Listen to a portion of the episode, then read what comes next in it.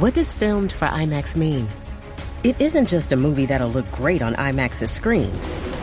It means that hiding from a sandstorm feels like fear in every flicker. And every triumph is felt in every sound wave. And the things we've only imagined,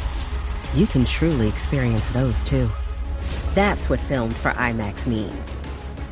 Get tickets to experience Dune Part 2 now and IMAX's exclusive expanded aspect ratio. This episode is brought to you by ABC. Station 19 is back for its final and hottest season yet. Andy finally becomes captain, and she's going to give it her all to be the best leader the station has ever seen. Will she succeed? Get ready for fiery new romances and high adrenaline rescues. Watch the Station 19 season premiere tonight at a new time, 10, 9 central on ABC and stream on Hulu.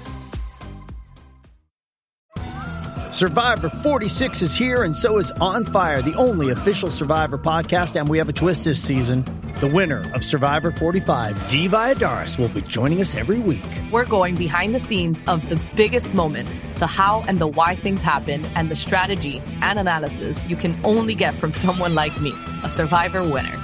Listen to On Fire, the official Survivor podcast, wherever you get your podcast.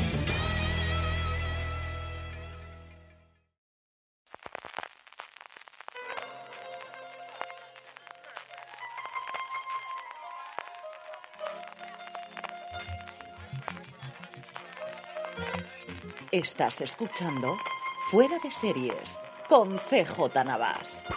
Bienvenidos a Streaming, el programa diario de Fuera de Series en el que un servidor CJ Navas tendrá las principales noticias, trailers, estrenos y muchas cosas más del mundo de las series de televisión. Edición del lunes 29 de mayo, comenzamos la semana yo todavía recuperándome de ver el último episodio de Succession, que he madrugado para verlo antes de que me hiciesen ningún tipo de spoiler, que por supuesto no voy a hacer aquí, simplemente que lo veáis y que seguro que tenemos más contenido sobre la serie a lo largo de la semana en Fuera de Series. Hablando precisamente de Succession o de Succession, que es como lo pronuncian los americanos y nosotros esa U la convertimos en A. En fin, estas cosas raras que tenemos, igual que lo de Nike y Nike. Bueno, hablando de sucesión, Francesca Orling, que es la jefa de drama de HBO, dio una extensísima entrevista a Deadline este fin de semana en el que habló un poquito de todo, la verdad, de cómo estaba la situación de todas sus producciones, de cuál es el futuro de HBO ahora que está totalmente integrada en Max y, como os digo, de un montón de cosas más. Sobre Succession decía que seguro que la cosa ha terminado, que no ve ninguna posibilidad a día de hoy de que se haga un spin-off, pero que está loca por volver a trabajar con todo el equipo, especialmente con Jesse Armstrong y que no puede esperar que acabe la huelga de guionistas para sentarse con él y decirle qué es lo que tienes, vamos, cheque en blanco para Jesse Armstrong,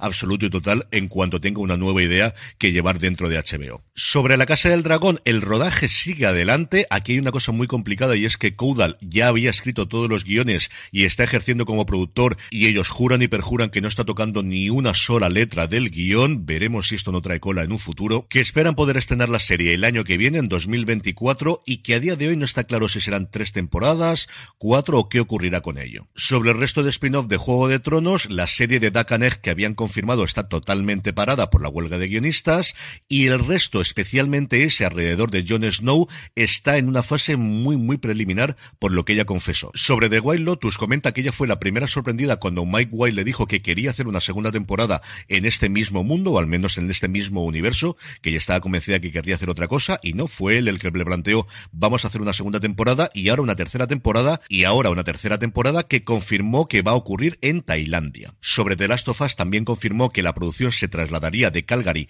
a Vancouver y que esta segunda temporada será todavía más espectacular que la primera y al parecer con muchos más infectados, que no son zombies, infectados. De hecho es muy gracioso la entrevista porque ya se ve que no conocía el videojuego en el que está basado y dice que le costó como 15 minutos de la presentación que le estaba haciendo Craig Mason hasta que se dio cuenta que era una serie de zombies y ella sí que dice zombies. Sobre Euforia, malas noticias para todos los fans y es que no espera tener una temporada antes del 2025, más aún ahora que Levison está muy metido en The Idol, que es su gran apuesta y yo creo que les va a funcionar muy pero que muy bien a la plataforma. Y sobre las posibles renovaciones de Perry Mason, de Winning Time, de Tiempo de Ganar y de The Gilded Age, no dijo absolutamente nada, todas tienen una segunda temporada, en el caso de Perry Mason ya se ha estrenado, en el caso de las otras dos se estrenarán dentro de poco y como os digo, no hay nada decidido a día de hoy sobre una posible renovación para la tercera temporada. Y luego, en términos generales, dijo que el éxito de Succession ha hecho que quieran tener dramas contemporáneos, que quieren alejarse un poquito de tener tantas series de época o de fantasía como es el caso de Juego de Tronos como han tenido recientemente,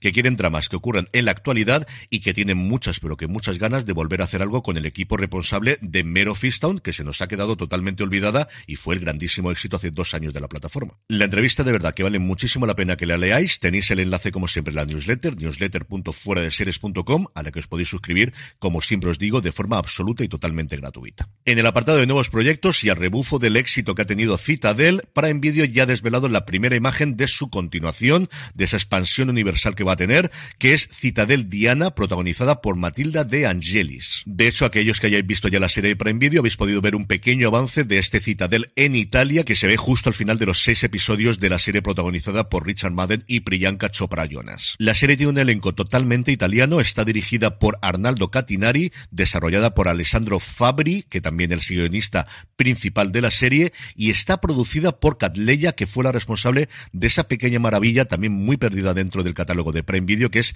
000 con tres zetas, que es una cosa sobre el mundo de la droga a nivel internacional que está francamente bien. Y sin abandonar Prime Video, pero cambiando absolutamente de tercio, ya tenemos la presentadora del nuevo Operación Triunfo, que es ni más ni menos que Chenoa. Poco más que decir aquí, yo creo que es un grandísimo acierto tener a Chenoa como presentadora y evidentemente que empiecen las apuestas acerca de si Bisbal hará o no un cameo ahora que está otra vez en la cresta absoluta de la ola de popularidad, especialmente en España, pero también en Latinoamérica, que recordemos que allí también se podrá ver esta nueva edición de OT a partir de este otoño. En cuanto a fechas de estreno, Netflix ha confirmado que será el próximo 20 de julio cuando se pueda ver la tercera temporada de Sweet Magnolias, tendrá 10 episodios de nuevo y ha mostrado también algunas imágenes de esta tercera temporada. Y en el apartado de industria, el Wall Street Journal ha sacado un informe exhaustivo de cómo está la situación entre Comcast y Disney por el control de Hulu. Sobre esto precisamente habló José Luis Hurtado en nuestro último FDS Over the Top, nuestro análisis mensual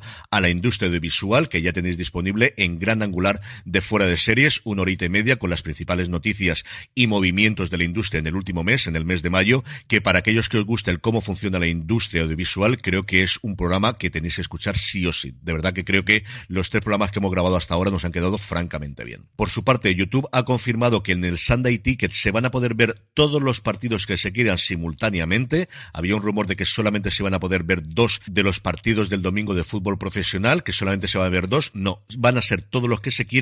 y esto es una cosa que va a más. También Apple confirmaba esta pasada semana que dentro de los derechos que tiene de la liga de nuestro fútbol, del soccer que ellos llaman, de la MLS, van a poder verse hasta cuatro partidos simultáneamente. Y por último, AMC Networks en España ha lanzado AMC Select, el paquete más completo de acceso a la televisión de pago por solo 4 euros al mes, 3,99, pero ya os hago yo la traducción, 4 euros, disponible para los suscriptores de Movistar Plus y que contendrá 14 canales de la compañía, Canal Hollywood, Historia, AMC, Sundance TV, Buen Viaje, AMC Crime, Somos, Dark y por supuestísimo Canal Cocina, que sin él no habría paquete. Los clientes de Movistar Plus podrán acceder a este paquete sin tener que contratar cualquier otro paquete de televisión, solo 4 euros al mes, y AMC que una vez más es un gigante dentro de España, pero que sigue intentando encontrar el hueco cuando se tiene que pegar con los gigantes a nivel mundial que tenemos en el mundo de las plataformas. En el apartado de vídeos y trailers, Apple TV Plus ha hecho una serie de vídeos promocionales de la segunda parte de Planeta Prehistórico, que ya están disponibles todos los episodios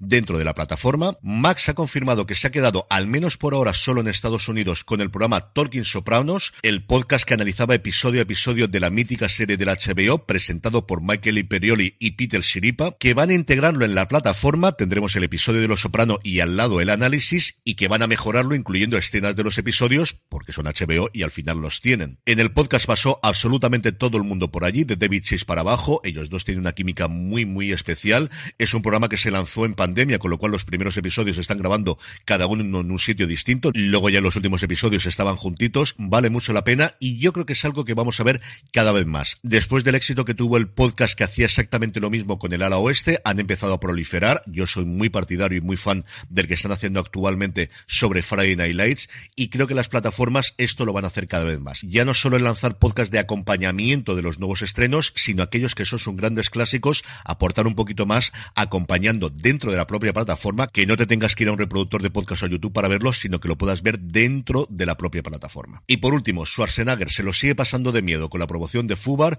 y Netflix ha lanzado un vídeo en el que el actor hace ASMR. Sí, es todo lo que podemos pedir de ello. En el apartado de estrenos, primero, dos cositas de la semana pasada que no comentamos y que tienen ya disponibles, las dos en HBO Max. Por un lado, la serie animada de los Gremlins, Gremlins, Los secretos de los Mogwai, que es bastante entretenida, va a un público más juvenil que las películas, pero también tiene sus momentos adultos, y sobre todo, este sí lo recomiendo encarecidamente, el documental Being Mary Taylor Moore, el documental sobre la actriz, productora, pionera y tantísimas otras cosas que fue esta mujer, de una vida con contradicciones, con sus aristas, pero de alguien absolutamente imprescindible para conocer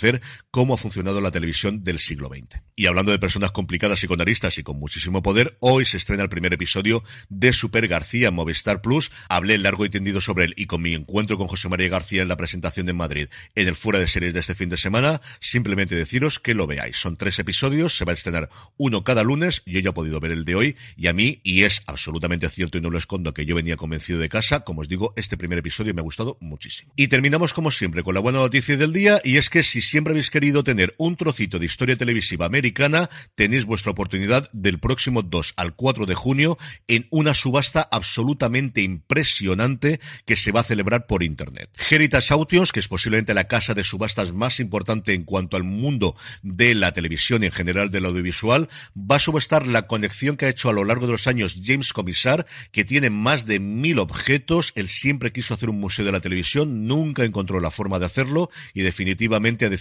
venderlo todo y tenéis absolutamente de todos, desde los años 50 hasta la época de los Soprano, hay cosas sobre Star Trek absolutamente alucinantes, hay sets completos de sitcoms, está hasta la mesa de David Letterman en el Late Night, es sencillamente alucinante ver lo que este hombre ha coleccionado a lo largo de los años, eso sí, como os interesa algo importante, ir preparando la cartera porque barato, barato, ya os digo yo que no sale. Y con esto concluimos streaming por hoy, gracias por escucharme, volvemos mañana martes y recordad, tened muchísimo cuidado.